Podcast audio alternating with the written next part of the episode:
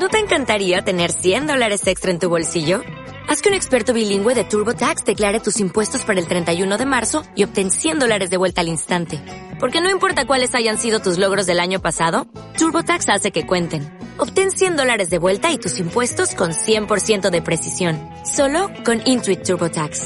Debes declarar para el 31 de marzo. Crédito solo aplicable al costo de la presentación federal con TurboTax Full Service. Oferta sujeta a cambios o cancelación en cualquier momento.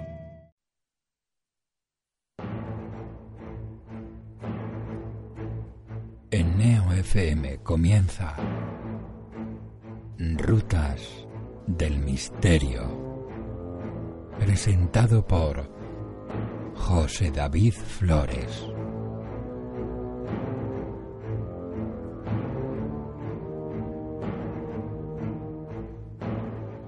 Hola, buenas noches y bienvenidos una semana más a vuestro programa de misterio aquí en Neo FM, Rutas del Misterio.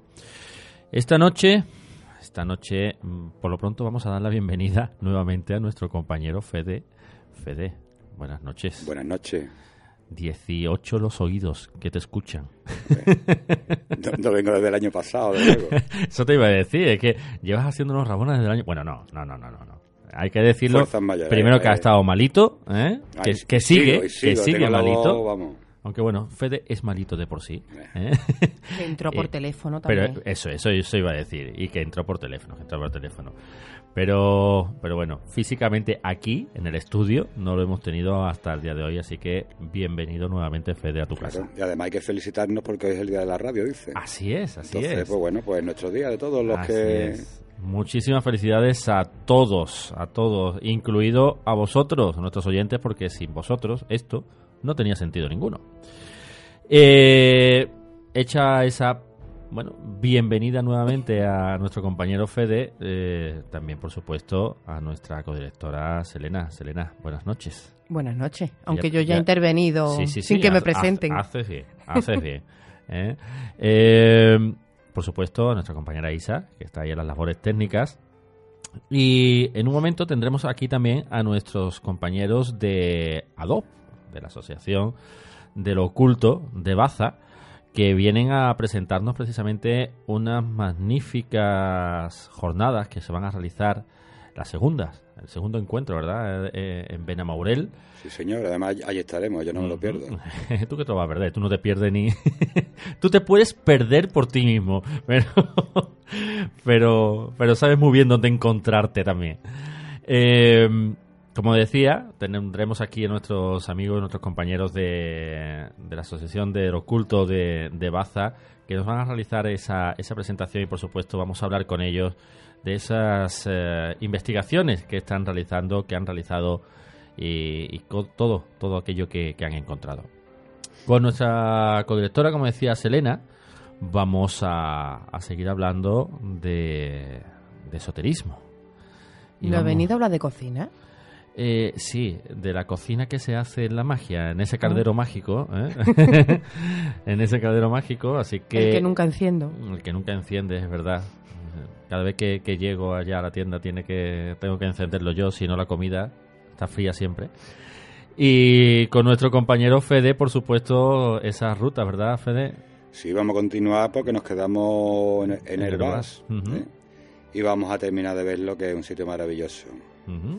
Que ya nuestros amigos, pues muchos de ellos estarían preguntándose, bueno, ¿y cuándo vamos a terminar de visitar Herbás? Sí, una, una visita larga. ¿no?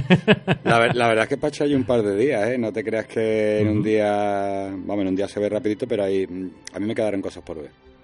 Pues lo dicho, esto es eh, nuestro índice de esta revista llamada Rutas del Misterio que tenemos previsto para hoy. Así que seguro que va a ser de vuestro agrado, no os mováis porque ya está aquí precisamente nuestro amigo José de la Asociación de- del Oculto de Baza. José, buenas noches. Hola, buenas noches. Es un placer estar de nuevo con vosotros. Bienvenido nuevamente aquí a tu casa, a Rutas del Misterio. Eh, le estaba contando a nuestros oyentes que en esta ocasión vienes a hablarnos, a presentarnos precisamente esas jornadas, ¿verdad? Esa, ese encuentro en Benamaurel, ese segundo encuentro que, que se va a realizar y que, bueno, está lleno como siempre de misterio, de buenos amigos, de buenos ponentes y, y de muchas sorpresas, ¿verdad? Sí, es el cuarto año que, que hacemos el congreso en la localidad de Benamorel. Sí. Decir que, bueno, eh, sabes que estuvimos hablando pues del cementerio en tu programa y tal. Pues justo se hace en, un, en unas cuevas que fueron en su día la capilla de ese antiguo cementerio, o sea que el Ujú. lugar es mágico, esa es una de las sorpresas que tiene Sí. este encuentro del misterio de Benamorel. Eh, y bueno, y decir que este año pues intentamos pues seguir con la tónica que, que hemos intentado tener a dos, reunir a gente pues de un cartel eh, importante dentro de, de España y Sí. siempre con el clima pues eso de, de- de que sea un encuentro, que no sea un congreso, eh, que la gente esté distante, sino que sea un encuentro que el- de los participantes pues estar con los ponentes, interactuar, o sea, un- sea un poco más familiar, por decirlo de alguna forma. Eh, es cierto que es el cuarto, he dicho segundo, no sé el por qué he dicho segundo, ¿vale? pero es, eh, es el cuarto.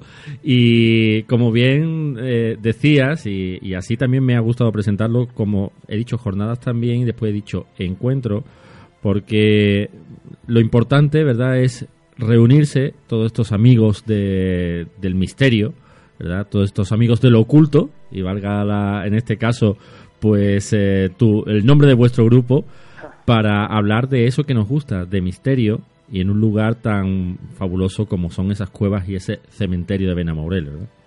Sí, y ya digo, este año pues te- tenemos la novedad de, de que bueno hemos querido incorporar por la emisión de, de un programa de radio y bueno podemos contar con, con Dragón Invisible Sí. eh, y dirigido por Jesús Ortega y el cual pues va a ser el programa desde allí grabando para, para, para que para nosotros también pues mm, fue una idea que propusimos y que eh, ha salido adelante. Y luego las jornadas pues creemos que, que el cartel es muy atractivo. Eh, bueno, decir que, que empezará, o sea, el, el programa de radio será por la mañana a las once y media. Sí. Eh, sobre la una se dará un, o sea, será un pequeño descanso eh, para ir a comer y luego a las cuatro se se, eh, se, se- vuelve a incorporar en lo que es el, el misterio, Sí. eh, presentando ya el alcalde de la jornada eh, en ese momento y eh, entraríamos a dos con, con nuestra ponencia sobre el cementerio indudablemente, ¿no? Ya, ya que estamos en el lugar, pues para la gente que no lo conozca, pues poder eh, eh, enseñarle desde Sí. la vista de, de nuestra experiencia, nuestras investigaciones, este este lindo o, o- o maravilloso, por, por decirlo de alguna forma, lugar, ¿no? O sea, porque para nosotros es muy especial. eh, porque tiene, mm, como sabéis, como hemos contado muchas veces, pues cosas que lo hacen diferentes. La piedra Claro. es más antigua de, de, de España, una de las más antiguas de Europa, Ujú. enterramiento en cueva, una serie, un montón de cosas. Eh, De- José, José eh, disculpa una cosita. Eh, porque estamos hablando del encuentro, ¿vale? Sí. Pero quizás lo más importante de todo, cuando se celebra. Ah, bueno, eh, también es verdad, también es verdad. No, no, no hemos dicho cuándo se celebra, eh, indudablemente. Eh, es el día 30 de marzo, eh, eh, como hemos dicho, empezará sobre las once y media con el programa de radio y luego a las 4 de la tarde la jornada.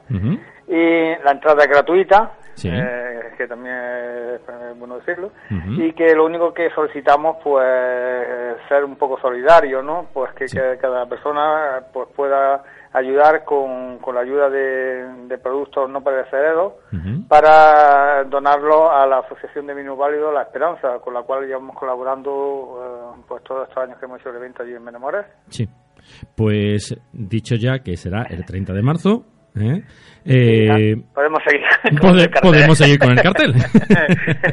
sí, bueno, pues como hemos dicho, después de, de nuestra intervención, pues digamos que estará Ignacio Martín Cuadrado, eh, una persona que, que, bueno, admiramos mucho desde la dos, eh, eh, escritor, eh, poeta, eh, luego es pintor también y neuropsicólogo, ¿no? Lo Ujú. llevamos como neuro- neuropsicólogo con una experiencia dilatada de más de 30 años de, de experiencia, Claro. con más de 3.000 eh, conferencias dadas, todo relacionado con, con lo que es la mente y el misterio y que bueno que hay, hay personas que, que ya que lo conocieron que en una en, una, en un, digamos, en una quedada que, que se hizo de, de Amigos del Misterio en Benamorel sí. el año pasado y tuvieron la oportunidad de poder conocerlo y de disfrutar de, de, de su, de su ponencia. Doy, doy fe, doy fe, José. ¿Verdad, Fede? Encantado de.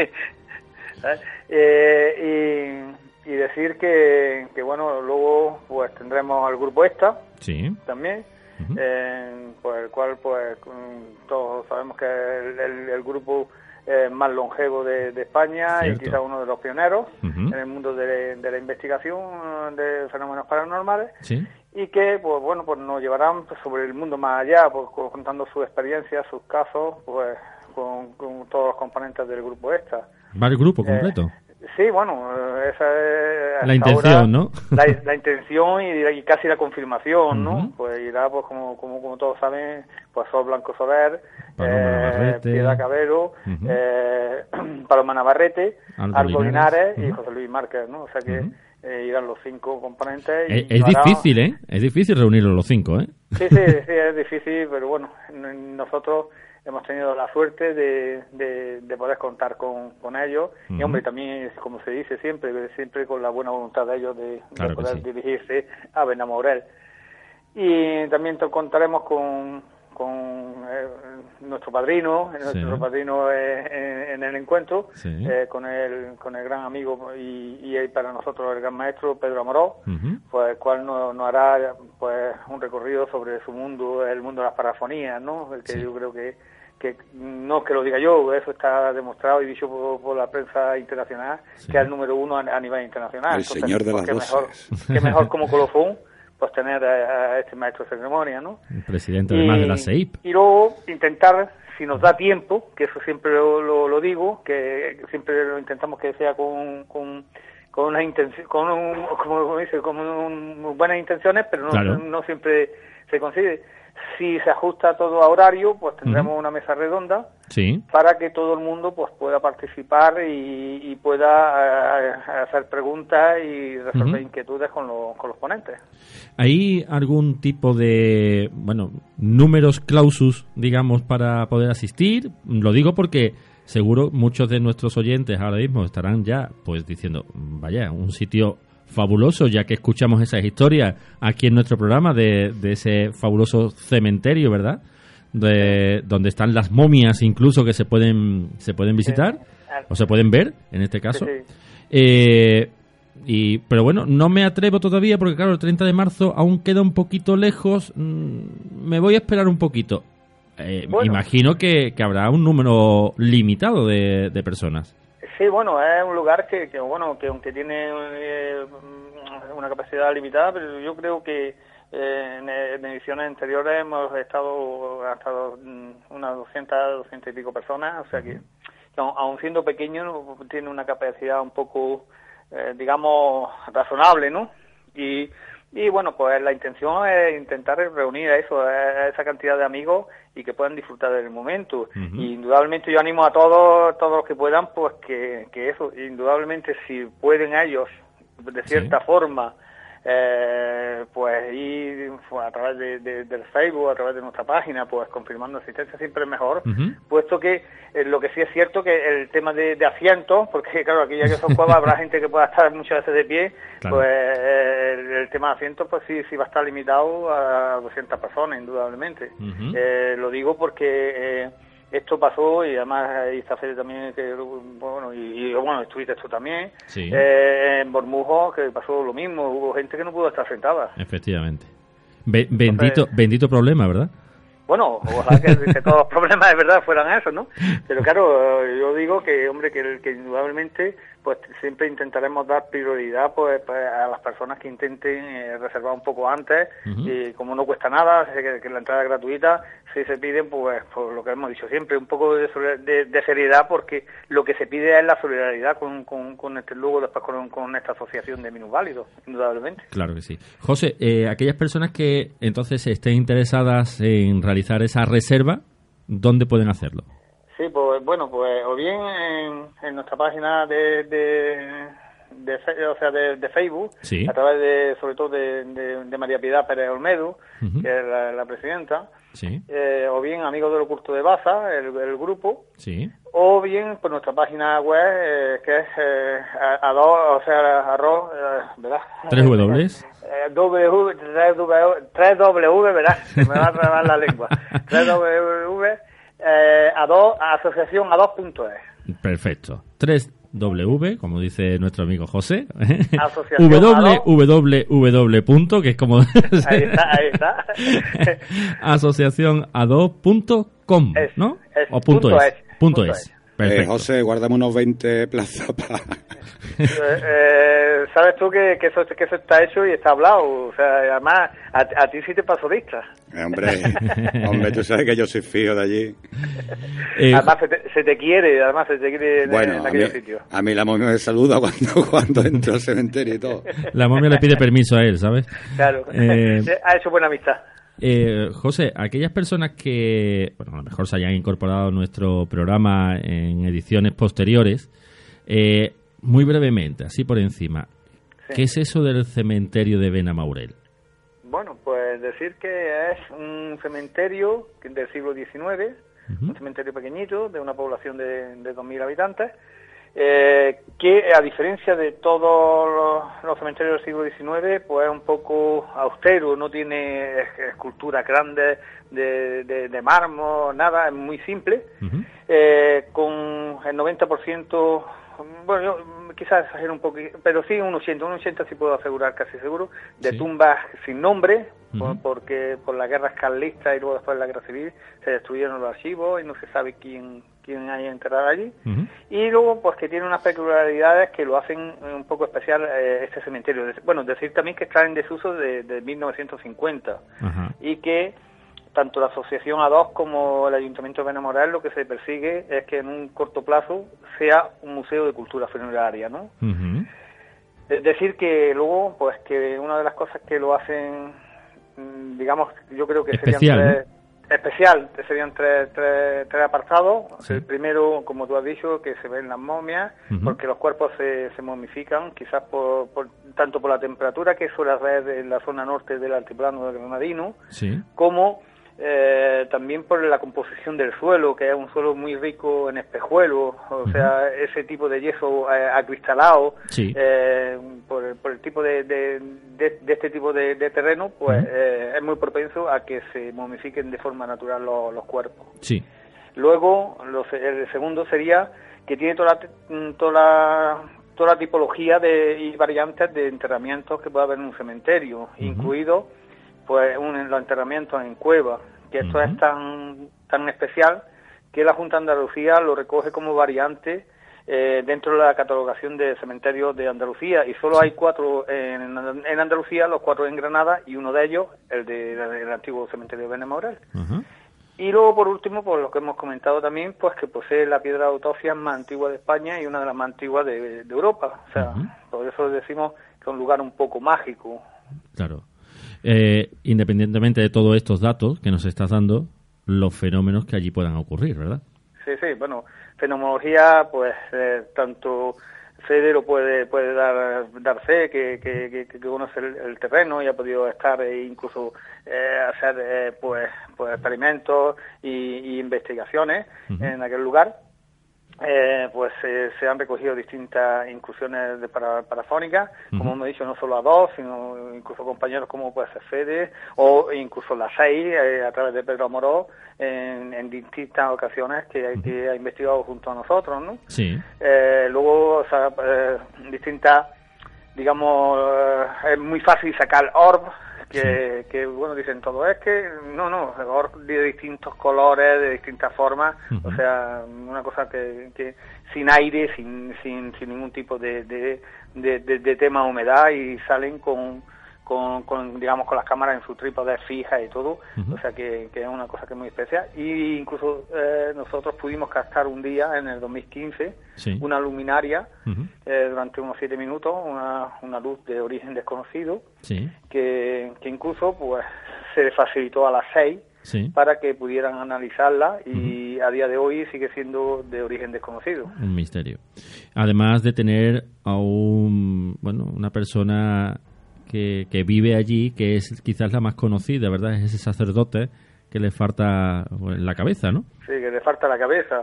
Eh, que, que ya, ya, ya decimos eh, que eso eh, nosotros sabemos que, bueno, o creemos que es un sacerdote debido a que la, la gente pues mayor de, de, de esa población comentaban que durante la guerra civil o, o- o en ese periplo de tiempo pues hubo un sacerdote al cual le cortaron la cabeza y parece ser que es este hombre porque coincide que no tiene cabeza Sí. y está en una de las mm, digamos de los enterramientos en cueva que hay que hay allí Eh, eh, digamos que hay dos partes de enterramiento de cueva Sí. uno que es el más primitivo que es del siglo XIX el- ¿no? y este que es el, el último y que pertenece al siglo XX Sí. y que es donde está enterrado este este posible posible clérigo. Pues José, eh, agradecerte una vez más eh, el que hayas bueno, colaborado con nosotros en nuestro programa, el que hayas presentado aquí ese encuentro fantástico que, que realizáis en Benamaurel.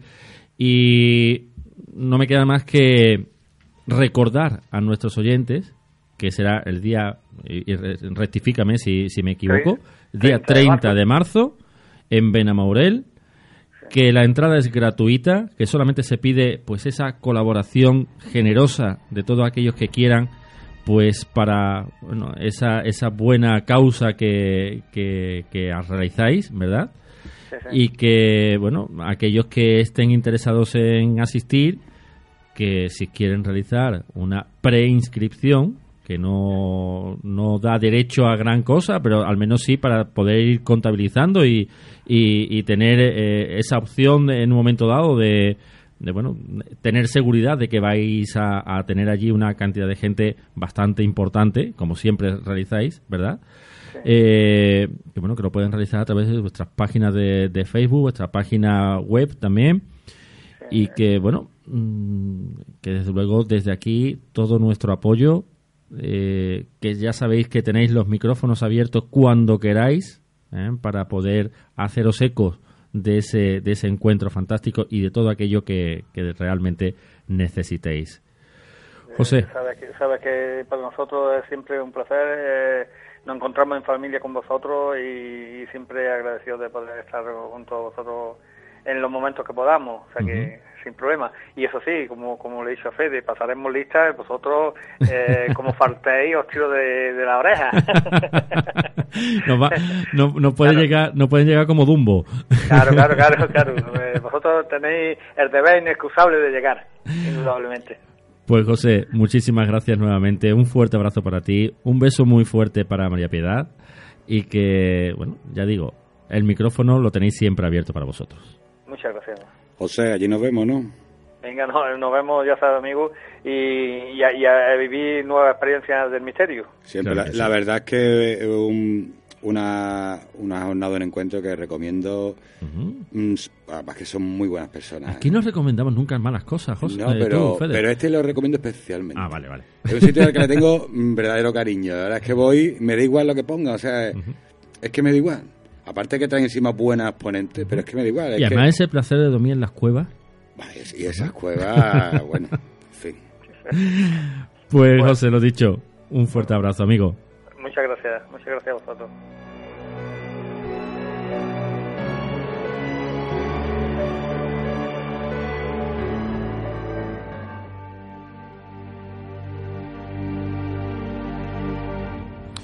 Pues ahí quedaba nuestros amigos de, de Adobe, José, en este caso, María Piedad, que, que en este caso, pues, por labores evidentemente profesionales, pues no puede, no puede estar.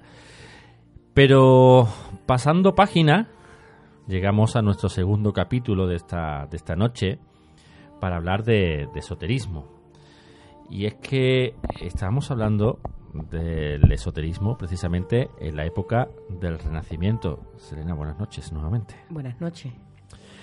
Eh, pocos renacentistas eh, suscitaron o causaron tantos escándalos como el matemático, filósofo y ocultista Giordano Bruno, del cual ya dimos algunas pinceladas en su momento, ¿verdad? Cuéntanos algo sobre él, anda. Eh, pues Giordano Bruno en su inicio fue fraile dominico, pero más tarde rechazó el cristianismo y afirmó que era un mago egipcio. Se encontraba fascinado por el dios egipcio Tot y además se convirtió en un hermetista ferviente, además de un acérrimo defensor del paganismo antiguo. Bruno era un hombre lleno de contradicciones. Por una parte, argumentaba en contra de las esferas planetarias, pero sin embargo por la otra, creía que los demonios eran materiales y que estaban hechos de una materia más ligera que el aire. Consideraba que la magia y los ritos divinos eran esenciales para comprender el alma del mundo. O sea que los, los, demonios eran materiales. Efectivamente. Que no iba del todo desencaminado. Desencaminado, ¿verdad? Oye, Giordano Bruno tiene un tratado de la magia que data del año, si no me equivoco, 1588, donde distingue entre diferentes tipos de magia, ¿no es así? Efectivamente, así es.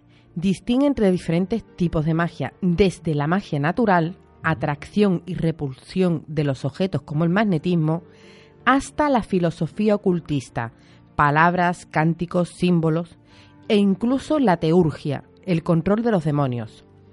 Condena esta última, ya que la considera peligrosa y además insensata.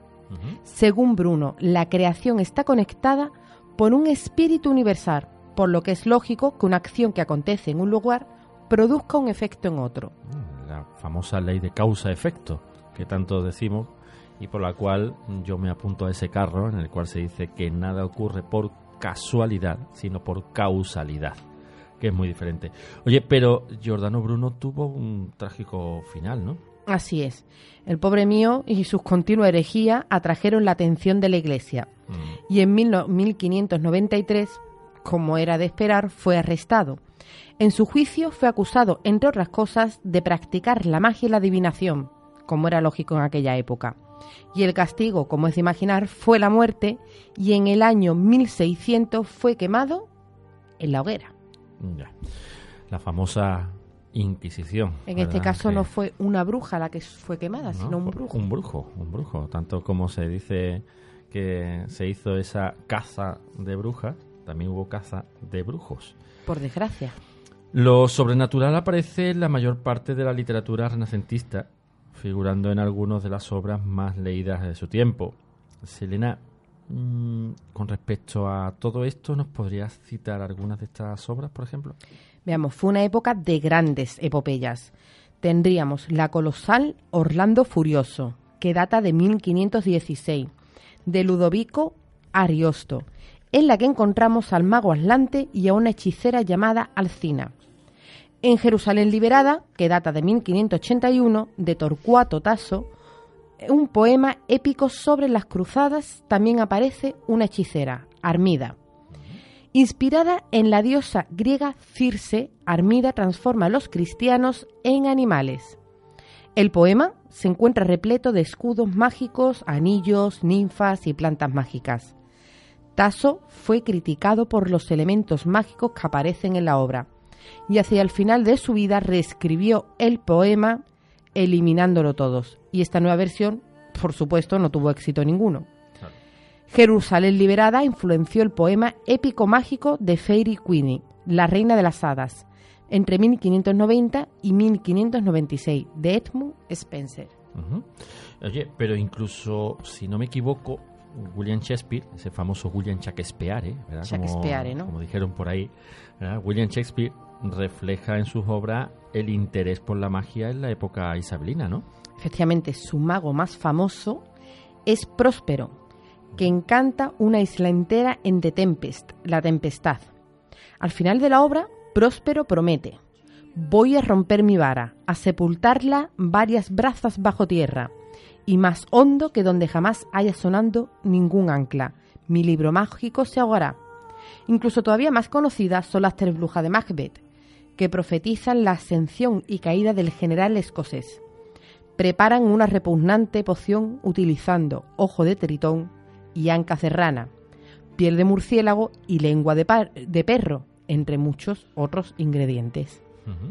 Es curioso. muy picatriz. Sí, sí, ¿eh? sí, eso te iba a decir, eso te iba a decir. Esa receta... Eso te iba a decir, o sea que... Eh, si las brujas modelan el destino o solo se hacen eco de él, queda abierto siempre a interpretación, por supuesto. Hombre, ya, eso sí me lo imagino. Pero oye, es que es, que es verdad, eso, eso de lengua, de no sé qué... ¿Te acuerdas? Aquí dimos un par de setas el año pasado, increíble. Una de ranas que pinché la rana. Sí, sí, eh, sí, sí, sí, sí, es cierto, es cierto. Oye, eh, oye, no podemos dejar, me imagino, detrás la famosa obra de Fausto, ¿no? Aquella en la que vendió su alma al diablo a cambio de conocimiento y poderes mágicos. Ah, ese es, ese, ese mismo. Apareció por primera vez en Historia von de Johann Fausten, 1587, un compendio de historias sobre el personaje real de Johann George Faust. Este libro fue traducido de inmediato al inglés en 1592, pero adquirió aún, aún mayor popularidad cuando la historia fue adaptada al teatro por Christopher Marlowe en su Doctor Faustus en 1604. El tema de la alquimia se convirtió en un objeto de sátira en The Alchemist, el alquimista, de Ben Jonson en 1610. Ujú. Oye, pero si, eh, hablando como estamos hablando de esta época, ¿verdad? Si hay un personaje relacionado con el esoterismo, eh, en esta época, como digo, es Michel de Nostradamus, ¿verdad? Jean Michel de Nostradamus, como era conocido. Aunque seguro que muchos de nuestros oyentes eh, lo conocen. ¿Quién no lo conoce? ¿verdad? Podemos dar, aunque sea una breve reseña sobre. A mí sobre me cae él? mal el tío ese. Te cae mal, ¿verdad? Pues fíjate, Fede, la semana que viene seguramente tendremos por aquí a, ¿A una persona O que me se... Nostradamus. Yo también. Bueno, bueno, no digo nada. bueno, bueno. Se llama Caesaren Nostradamus. Espero que me caiga mejor que... Es una persona, eh, bueno, se hace llamar Caesaren Nostradamus, ¿vale? Tiene su nombre, evidentemente, lo desvelaremos el próximo día, pero es una persona que me ha sorprendido muchísimo, porque tiene dada una serie de predicciones que se están cumpliendo todas a rajatabla, incluidas terremotos. Bueno, La semana que viene, si es posible, lo tendremos por aquí. Pero vamos a hablar precisamente de ese Michel de Notre Dame, ¿eh? que... Sí, porque este del que vamos a hablar data de 1503, así que Ah, no, si es- creo si que... es ahora, mal. A no ser que lo queráis invocar aquí. No, no, no, no, no, no. Vamos a dejarlo que el hombre estará tranquilo haciendo otras cosas. Pues, como hemos dicho, 1503, nació en la Provenza. En un primer momento fue médico. Los primeros 30 años de su vida fueron normales, llamémosle normales. Pero en 1534 su esposa y sus hijos murieron a causa de la peste. Abandonó, por tanto, Francia y comenzó a viajar. En Italia entró en contacto con las ciencias ocultas. Publicó su primer almanaque, que contenía profecías, y en 1550, tras el cual escribió uno nuevo cada año. Fue también esta época cuando latinizó su nombre. El gran momento de Nostradamus llegó en 1555, 555, curioso, cuando Catalina de Medici, la esposa italiana del rey francés Enrique II, que era muy supersticiosa, tuvo conocimiento de las obras de Nostradamus. En concreto, estaba preocupada por la predicción de la muerte de su marido, pero también pidió a Nostradamus que realizara horóscopos para sus hijos. Pero Nostradamus no era un astrólogo profesional y su contemporáneo los co- criticaron por no entender por completo cómo se sacaba un horóscopo. Oye, ¿y cómo tenía Nostradamus entonces esas profecías que, que realizaba? Pues el modo en que lo realizaba sigue siendo motivo de especulación. Indudablemente estaban muy vinculadas con la época atroz en la que vivió, marcada por continuas epidemias de peste, guerra incesante y tensiones religiosas. Algunos estudio- estudiosos sugieren que obtenía sus revelaciones mediante la observación de una superficie reflectante, mirando fijamente un cuenco con agua hasta que surgían imágenes, técnica similar empleada por la de John Dee. Otros apuntan a que Nostradamus usaba una forma de bibliomancia, que consiste en abrir un libro en una página al azar, una técnica que en otras épocas también utilizaron con la Biblia aquellos que buscaban consejo divino. Lo que se sabe desde luego con certeza es que se inspiró en gran medida en las obras de otros escritores, incluidos el fraile renacentista Gio- eh, Girolamo Sí, Savanarola, ala. Y el filósofo... Repítelo otra vez, anda. No, Sabernola. ese mismo. Y el filósofo neoplatónico del siglo IV, Jam- Jamblico. En concreto, su obra sobre los misterios egipcios. Pues ahí quedaba esta reminiscencia de la época renacentista, aunque quizás eh, yo te diría, Serena, si es posible, para el próximo programa, a ver si podríamos hablar, ya que hemos hecho referencia a ello, sobre la famosa caza de brujas, ¿eh? que además fue en esta época. ¿eh? Así que mm, te emplazo, ya tienes deberes para la semana que viene. Tengo deberes, ¿no? Sí, tú sabes que yo siempre te pongo deberes para la sema- para esta semana, para lo que queda de semana, pero te pongo deberes también ya para la semana que viene. Vale, Que para eso soy el director. de acuerdo. Así que ya sabes, la semana que viene tenemos que hablar de la caza de brujas, ¿vale? Pero, por supuesto, eh, no nos podemos dejar tu, tu apartado sin hablar de esos hechizos, ¿verdad? Y esas, esas brebajes que muchas veces nos has hecho preparar aquí con aceites, ¿vale? No, ¿De hoy qué- no va... ¿De qué, de qué hablamos hoy hoy? va de polvos. De polvos. Ah, venga. Bueno, bueno, el polvo siempre viene bien, la verdad. Siempre, siempre. Siempre. A ver, es un ritual del limón para mejorar económicamente. Bueno, Lo siento.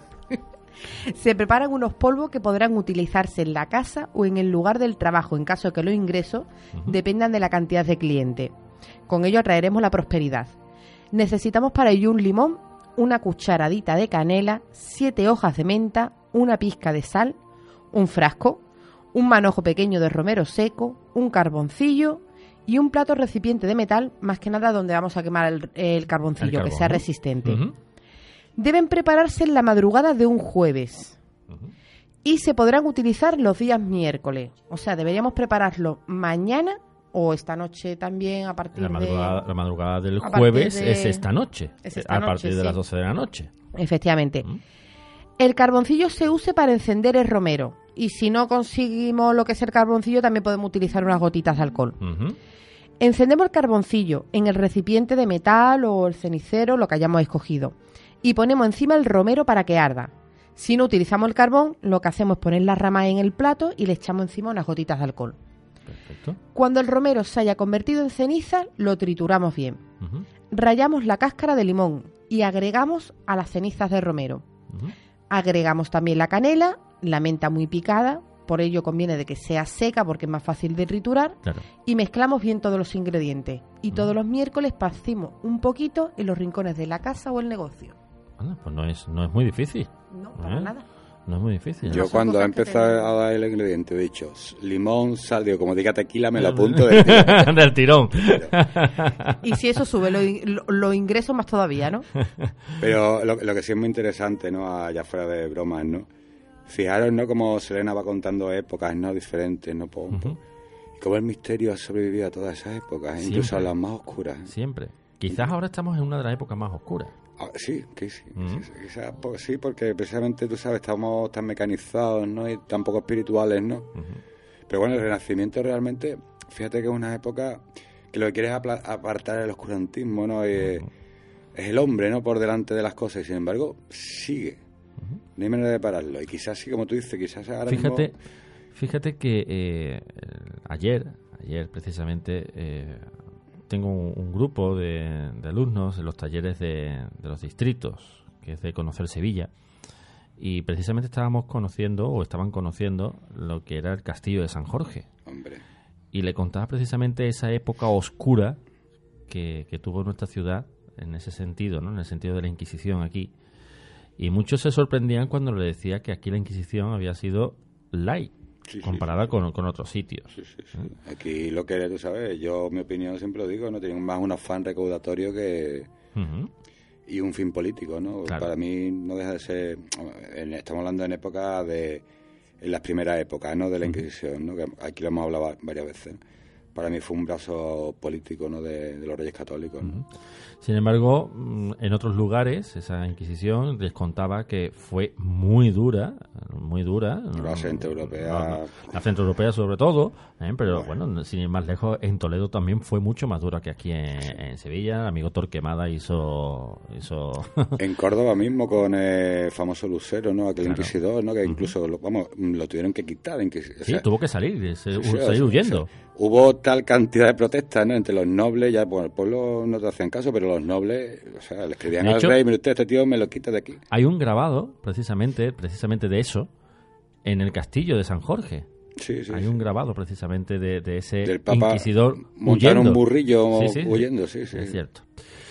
Bueno, pues, Selena, lo dicho, muchísimas gracias por tu apartado. Muchísimas de nada. Tus deberes para esta semana ya sabes cuáles son. ¿eh? Por pronto, buscarte toda la información para esa caza de brujas y, por supuesto, subir este hechizo ¿eh? para, para que nuestros amigos que tengan negocio, Fede, en, tu estudio de tatuaje, ¿eh? lo tienes que hacer. Pues si no, Lo del tenemos te- que dar ¿Lo ejemplo. del tequila o lo de...? Lo de- lo de la- Ah, bueno, no, lo del- tequila también lo puedes hacer, ¿vale? Lo de los polvos, eso. Lo de los... No, yo en el negocio esas cosas no las hago. Vale, vale. Bueno, nosotros lo haremos en el Caldero Mágico, que para eso tenemos que dar ejemplo. Eh, lo dicho, muchas gracias y continuamos.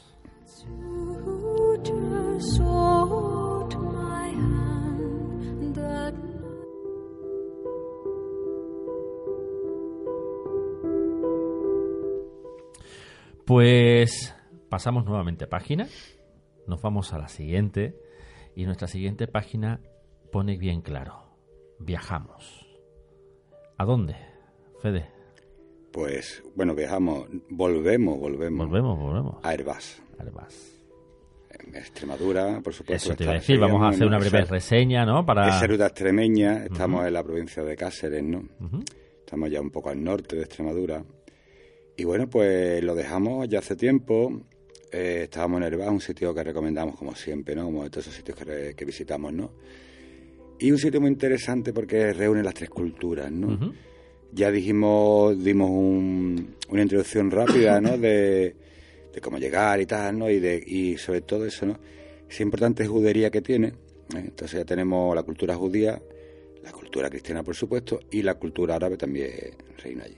Y lo interesante, que tiene multitud de, de leyendas diferentes, de aparecidas, tiene su tesoro, como vamos a ver ahora.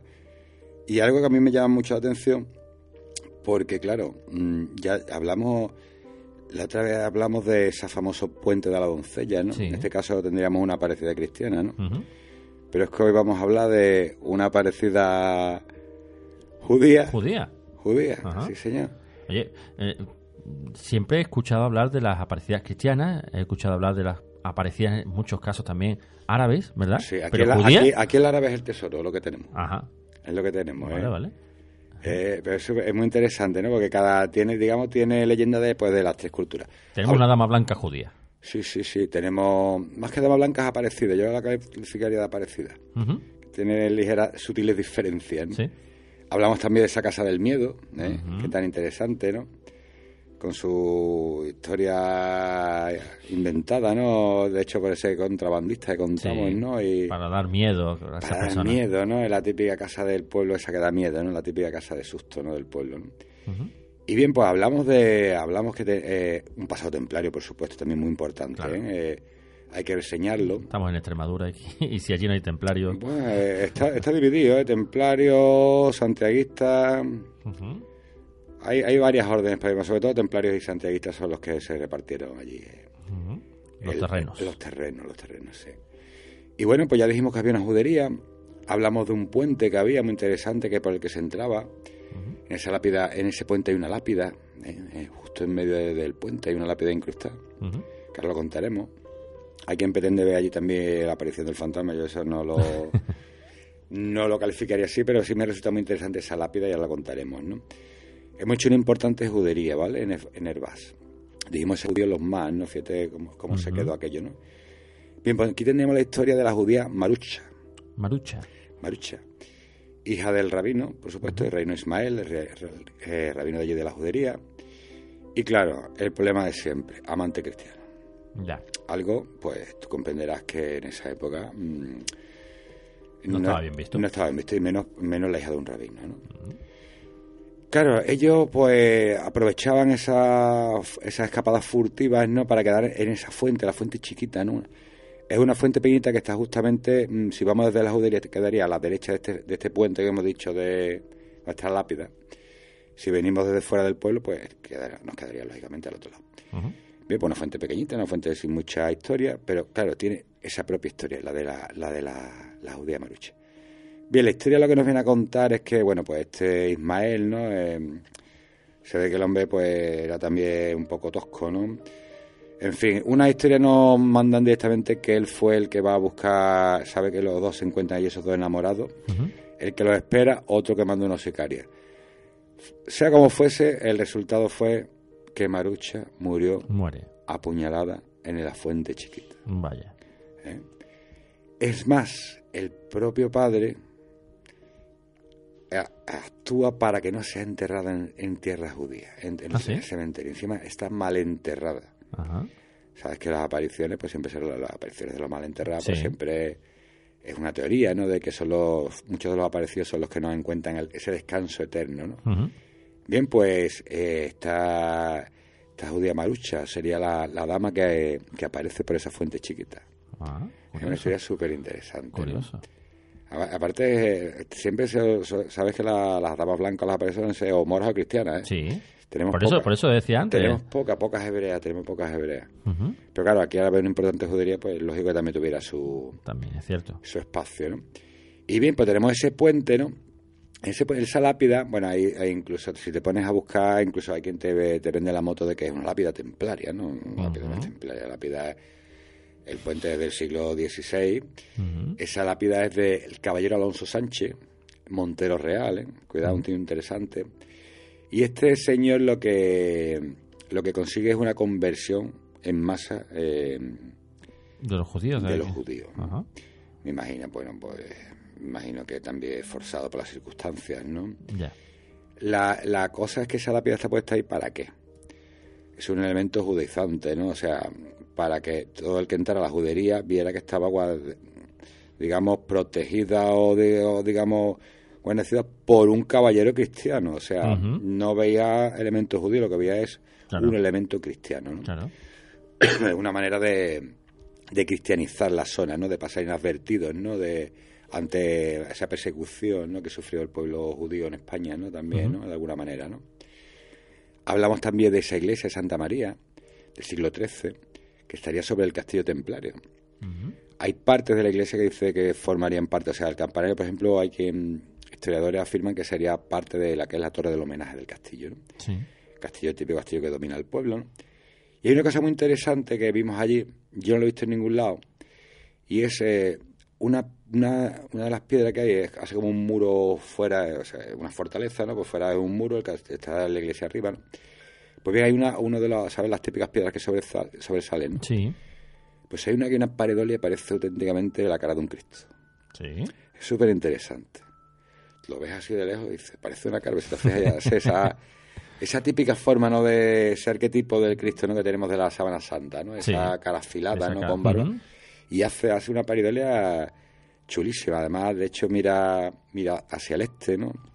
Muy interesante, muy interesante. Aquello, te digo, aquello lo vi así, no, porque ya teníamos poco tiempo, pero Muchas casualidades, ¿no? muchas casualidades, muchas casualidades, ¿no? Eh, es algo eh, que hay que hay que mirar más, más detenidamente, ¿no? Y bueno, pues luego tenemos el puente de la Doncella, ya lo contamos, Sí. la Casa del Miedo, y ya tenemos el Tesoro de Zoraida. El tesoro de De Zoraida. Zoraida, Zoraida, pues claro, es la, la, la bella princesa mora, ¿no? Nunca eso te iba a decir, dicho, ese, ¿no? ese, ese nombre es árabe. Ese nombre es árabe de princesa mora, además siempre, ¿no? La- Bueno, pues está, está- estamos en la época musulmana, dominio musulmán. Estaban en lo que era el antiguo castillo, ¿no? Antes de, de ese castillo templario, ¿no? Sabes que los templarios siempre eran muy, eh, los tíos aprovechaban mucho. eh. No, no daban, no daban punta a seguir, como siempre digo, ¿no? Pues bien, en la- esa época musulmana está, pues volvemos a lo mismo, ¿no? La típica ella bellísima, ¿no?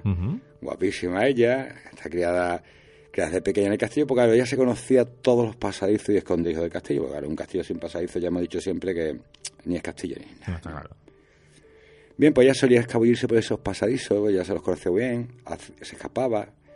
Claro, y ya de moza, una de esas salidas encuentra al pastor Arcadio. Mal, problema. La chica se enamora de Arcadio, lógicamente. Claro, otra vez tenemos el problema.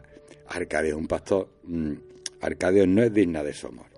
Esto, perdóname, Fede, es un inciso, pero esto me recuerda a Gran Hermano, macho. Esto sí, es que... Aquí todo el mundo se enamora de todo es el que mundo. los, los fantasmas son muy enamoradizos y, los, y todas las, las historias estas, las leyendas, siempre... Es como los monstruos clásicos, si te fijas, son historias Sí. de amor, ¿no? Al final, al final lo que esconden es una, una historia de amor y su moraleja incluso, ¿no? Bien, pues esta chica, que es lo que trama, ¿no? Cómo, cómo ella intenta de que él sea digno de, de su, de su padre de, de la admisión. Pues ni corta ni perezosa, ¿qué hace? Por esos donde se escapa, va sacando poquito a poco el tesoro de la familia para dotar al pastor y que presente una dote tan importante. Es, es muy interesante la historia, ¿eh? Es muy interesante. Para, ¿sabes lo que te digo? Para que pueda pagarlo, ¿no? Claro. digo, no, este hombre, este hombre aquí viene con su dote. eh, Importante cuando no sabían Claro. que era lo mismo que tenía. Claro. ¿Cuál es el problema? ¿Cuál es el problema de aquello? Que en el castillo se guardaba el tesoro del padre, pero el tesoro de los señores que había por ahí también, de otros árabes ricos, que lo guardaban como una cámara coasada tipo banco dentro del castillo para que... Ahí. Claro, y ella empezó a sacar, sacar, sacar, sacar. Claro, Ay, la que le dio. claro, cuando los otros fueron a buscar tesoro, su tesoro, allí no había tesoro ni había No nada. había nada. Pro- problema. La familia fue acusada, fue ejecutada, pues claro, ¿a quién, qué, a quién le echa la culpa? A- A, que le está guardando el tesoro, ¿no? Claro. Bien, pues este hombre cae en desgracia, eh, en fin, lo ejecuta directamente. Qué bárbaro. El pastor cuando se entera que mala abandona que- el pueblo no aparece más por allí y la bella Zoraida pues desapareció también. Claro, ¿qué es lo que pasa? Que el tesoro no apareció. Pero es que a día de hoy todavía hay gente que busca buscando. el tesoro. Que busca el tesoro. Y es porque esto es fácil de ver a gente con los, con los pitos por allí buscando por las laderas y tal, y por la zona donde podía haber pasadizo que dan al río y tal, el famoso río Ambros este, buscando el famoso tesoro. Como, como decía ese famoso vídeo que había por ahí, ¿verdad? De un crío, eh, pollito, la que has liado. Pollito la que has liado, pues, aquí es que liaban la más grande. Fede, eh, este lugar que nos estás contando, Herbás, eh, forma parte de, de Extremadura, como bien, como bien estabas contando. Y yo sé que dentro de pocas fechas vas a realizar La una ruta, una ruta por, por estos lugares, ¿verdad? La semana que viene tenemos una ruta magnífica, una ruta de, de las que hace la revista Enigma y el Grupo Planeta. Ujú. en la cual pues bueno pues he tenido la tengo la, la suerte y el honor no de esta manera encomenda a mí ya hice otra Ujú. Y bueno pues la verdad es que ha sido un éxito está de gente hasta arriba. Mm. muchísima gente se ha petado enseguida se petó y es una ruta magnífica la ruta está organizada bueno eh, son sitios que hemos contado aquí precisamente no vamos a visitar por supuesto Tentudia Ujú. Faltaría más. algo que yo creo que todo es algo además muy grande, es una gran desconocida, ¿no? Quizá aquí lo tenemos más cerca no le echamos la cuenta que tiene, pero es una gran desconocida. Y luego, por supuesto, vamos a visitar Burguillo del Cerro, que tú sabes que yo tengo predilección por ese pueblo. Y vamos a parar en Jerez de los Caballeros, donde vamos a tener el, el punto de... El campamento base. El campamento base, ¿no? Por- más que nada por la logística de los hoteles, ¿no? Y hombre, también se merece la pena una visita a la Torre Sangrienta, a la cual vamos a entrar dentro, cosa que es complicado porque está siempre cerrada. Sabéis que es pequeñita, es una habitación prácticamente y la parte de arriba. Tienen cosas muy interesantes que ya contaremos. Después de la ruta voy a contar unas pocas de cosas de que no contamos la otra vez. En, esa torre tiene unas peculiaridades muy interesantes. Hay que decir que en esta ruta irás acompañado de un gran amigo también Bueno. de esta casa, como es Lorenzo Fernández Lorenzo Bueno. Fernández, bueno, Ujú. qué grande. A ver si dentro de poquito lo podemos tener por aquí también. Y, Bueno, a ver, y- a ver si la chucho estos días que estaremos allí. Chúchale, ah, chúchale, eh, Sabes que- que el hombre está, la verdad es que está siempre sabes Siempre. que está con los programas de D-Max, aparte de su propio trabajo, ¿no? Que tiene, sabes que es redactor de revistas, ha escrito mil cosas que lleva el hombre, pero sobre todo lleva, mm, desde hace un par de años, lleva mm, con el tema de la grabación en D-Max, está siempre para arriba, para abajo. Es bastante complicado de Sí, conseguirlo. de, de hecho, hay, hay muchas personas que dicen, bueno, pero es que Lorenzo ya no lo veo en ninguna conferencia. Claro. Pero ¿cómo lo va a ver en una conferencia si no tiene tiempo? Es que Lorenzo, cuando es la conferencia, a lo mejor está en Conchinchina o está en Tegucigalpa, ¿sabes lo que digo grabando el hombre? Claro. Claro, pues lógicamente no, no puede. Pero bueno, sabemos que tenemos a un enchufe ahí, que se llama Fede Padial. Intentaremos, intentaremos. y que seguro, seguro, pues, bueno, har- hará un huequecito, hará un huequecito nuestro, nuestro amigo, bueno, nuestro buen amigo Lorenzo Fernández Bueno, para que nos cuente algunas de sus aventuras eh, aquí en Antena. Fede, eh, magnífico lugar este del Herbás. Eh, magnífico, magnífico. Lo ¿dónde- recomiendo. ¿Dónde vamos el siguiente? Pues no lo sé, pero algún sitio cer- cerquita ¿Sí? de este. ¿Sí? Aunque como aunque como has emplazado a, a Selena con el tema bruja. ¿A ti, a ti te ha picado? Tú sabes que a mí el tema bruja me gusta A ti te gusta, claro, eso lo sé yo. Hablamos un poquito de las brujas de Sevillana. y Pues venga, hablamos de las brujas sevillanas porque... Así nos complementamos. Hombre, claro. Claro, claro, hacemos un especial bruja. Aquí siempre hay que hacer en este en este sentido pues sinergia en este programa. A ver si tú nos tratamos a nuestra altura.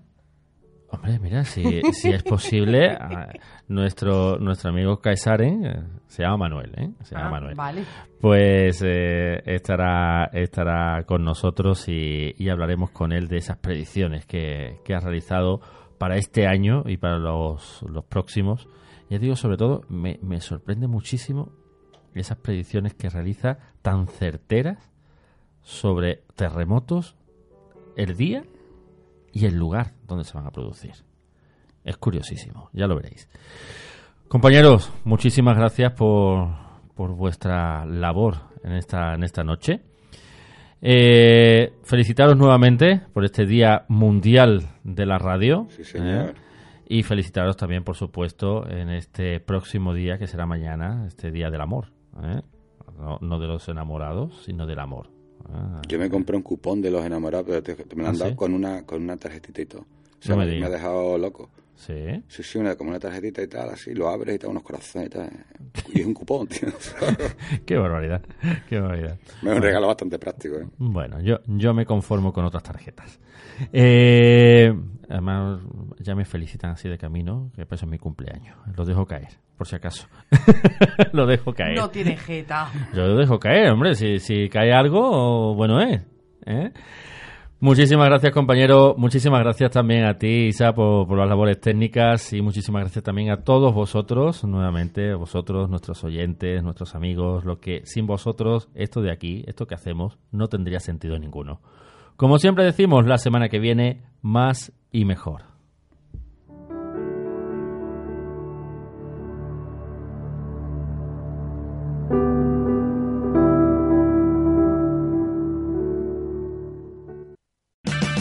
O'Reilly Auto Parts puede ayudarte a encontrar un taller mecánico cerca de ti. Para más información, llama a tu tienda O'Reilly Auto Parts o visita oreillyauto.com.